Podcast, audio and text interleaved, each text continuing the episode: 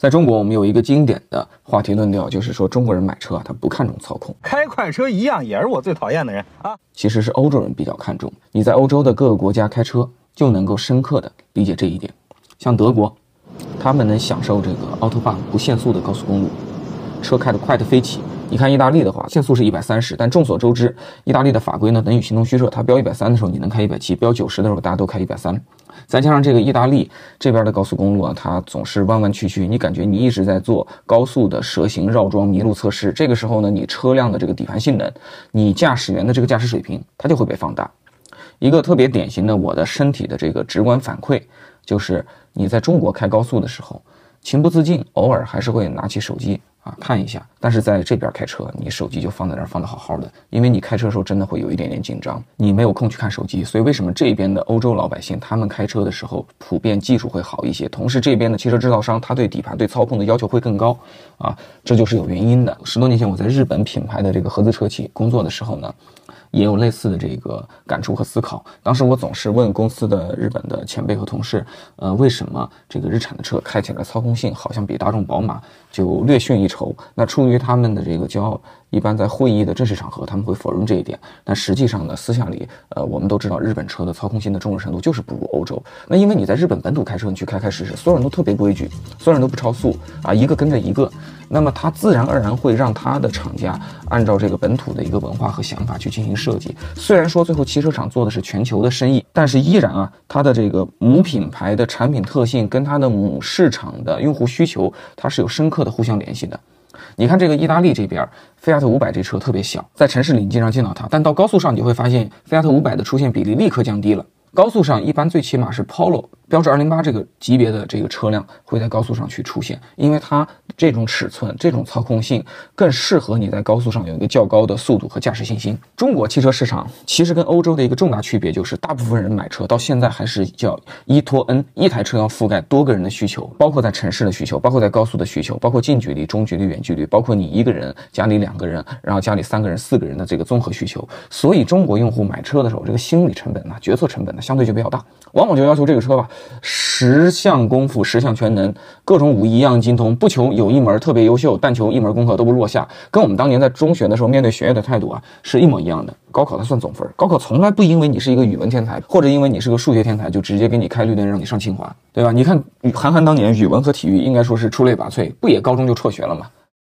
像我们今天开这段路，就是从这个佛伦萨到博洛尼亚附近，然后最终我们会去往米兰。你看博洛尼亚这边为什么会诞生法拉利？这是有原因的。如果你没有这么多山，没有这么多崎岖的高速，没有这么多佛罗伦萨的非常有文化的雕像，那些古代的那些画作，其实你不太可能在这样的地方去诞生法拉利啊。这边连大巴开的都比国内要疯狂，这边的大巴和卡车经常在以这个一百左右的这个速度去巡航去驾驶，甚至是达到一百一。似乎呢，他们对油耗就没有那么那么的敏感。在中国的话，一般大家会以九十的速度去驾驶，因为在中国油耗占到运输成本的这个比重大概是在百分之三十。对于重卡来讲，在欧洲的话，因为卡车司机会比我们贵好多倍，所以他们人力。占到这个运输的这个成本比例肯定是大幅的增加，那么油耗的占比就会下降。反过来讲呢，他们对时效的要求可能更高，因为时效跟人力又是连在一起的啊。这就是为什么在欧洲你会看到一些卡车，我感觉开的比国内要更生猛。所以呢，包括在欧洲啊，你看 Autopilot 这种先进的中驾驶辅助技术，在这边也比较难适用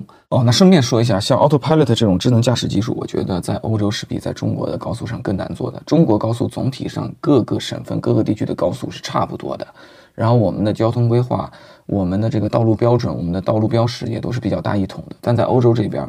每个国家不一样，同一个国家不同地区不一样，有的路比较直，有的路像意大利这边弯弯曲曲特别多。这么高的速度，这么高的曲率下，你想把这个驾驶的掌控权交给车辆，人类只做辅助，我觉得需要很大的勇气啊。然后包括像意大利这边，它这个路啊，不知道什么原因，比起德国呢，它总是需要去修，总是需要去维护，修路的比例。路段特别高，然后会放很多零食的这种装桶，在这种场景下。你经常需要开着开着，在一百公里以上的这个时速快速降速，然后快速变道。其实我觉得，对于中国的司机刚开到这种路都是很有挑战的。你敢把它交给 Autopilot 吗？所以在这边开车就有点像是在赛道里开卡丁车啊，无论是意大利的城市还是高速，你总是一个弯接着一个弯，你必须全身心的投入。在这种情况下呢，它也会影响到你的智舱和你的仪表的设计。这个信息啊，一定要简单，不能太多，一定要非常直观，一定要重点非常的明确。因为你真的没有太多的时间分心去盯着车上的这个屏幕。所以你看，嗯，历史上欧洲的车企，他们很喜欢做物理按键，做了很多的旋钮啊、按键呐。然后呢，